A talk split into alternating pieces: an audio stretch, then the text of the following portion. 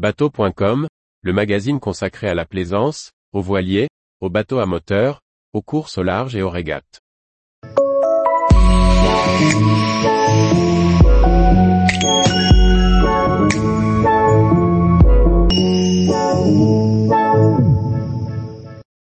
Récupérer un homme à la mer, les premiers réflexes qui peuvent tout changer. Par Sébastien Baravassar. La voile, c'est un magnifique sport, une belle aventure, de l'exploration, de belles leçons de vie et de délicieux moments. Mais n'oublions pas que cela comporte aussi des risques. L'accident peut toujours arriver et il faut être paré à cette éventualité. Alors, comment réagir quand un homme tombe à la mer? Il n'existe pas une seule bonne manœuvre universelle d'homme à la mer ou HLM.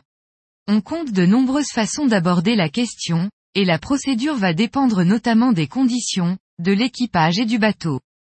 Cependant, avoir les bons premiers réflexes peut permettre d'aborder sereinement la manœuvre pour le reste de l'équipage.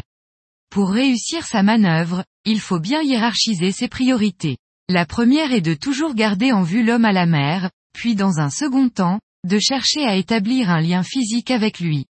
Mettons-nous maintenant en situation. Deux jours, une personne est tombée à l'eau. Tout de suite, l'équipage doit être mis au courant et être prêt à réagir par l'avertissement, homme à la mer. Idéalement, le chef de bord est dans le cockpit, et distribue clairement et rapidement les postes. Le premier poste à attribuer est celui de la vigie, c'est-à-dire une personne qui va pointer constamment l'homme à la mer pour permettre d'orienter les manœuvres.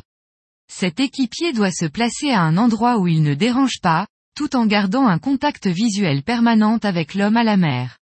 Certains équipages attribueront automatiquement ce rôle à la première personne témoin de la chute.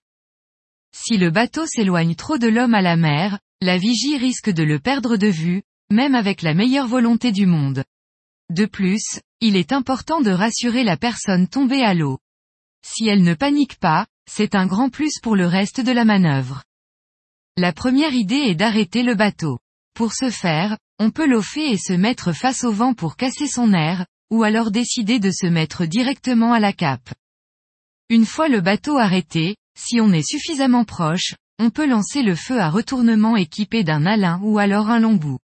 Une fois le contact physique établi, on peut déjà considérer que cette étape est réussie. Si on est trop loin ou si la personne est inconsciente, il va falloir manœuvrer. Si jamais on ne peut pas arrêter immédiatement le voilier, si on est sous spi par exemple, il faut impérativement baliser au plus la zone, en jetant à l'eau tout ce qui peut flotter. Il sera plus facile de retrouver l'homme à la mer par la suite. En priorité, on commencera par la perche IOR, par la bouée de sauvetage et le feu à retournement. Ne pas réussir à récupérer rapidement un homme à la mer est tout à fait envisageable, et les raisons peuvent être très nombreuses. C'est pourquoi on va rapidement noter la position GPS et l'heure à laquelle l'incident a eu lieu. Ces données seront très importantes pour les secours ou tout simplement pour l'équipage si jamais le contact visuel est perdu. Évidemment, cette position ne localise pas la personne en mer qui, elle, dérive. Grâce à la touche MOB de votre GPS, celui-ci vous donnera la distance à parcourir et le cap à suivre pour rejoindre le point alors enregistré. Dès que vous le pouvez, Allumez votre moteur. Celui-ci peut être d'une grande aide au moment d'approcher l'homme à la mer. Si vous êtes par exemple trop face au vent lors de votre approche, il permettra de combler la distance qui vous empêche d'établir un lien physique. Il peut aussi vous donner le petit coup de boost qui fera en sorte que votre virement de bord ne devienne pas un manque à virer. Réussir à approcher l'homme à la mer est une chose, le récupérer en est une autre. Nous avons beaucoup parlé d'établir un lien physique.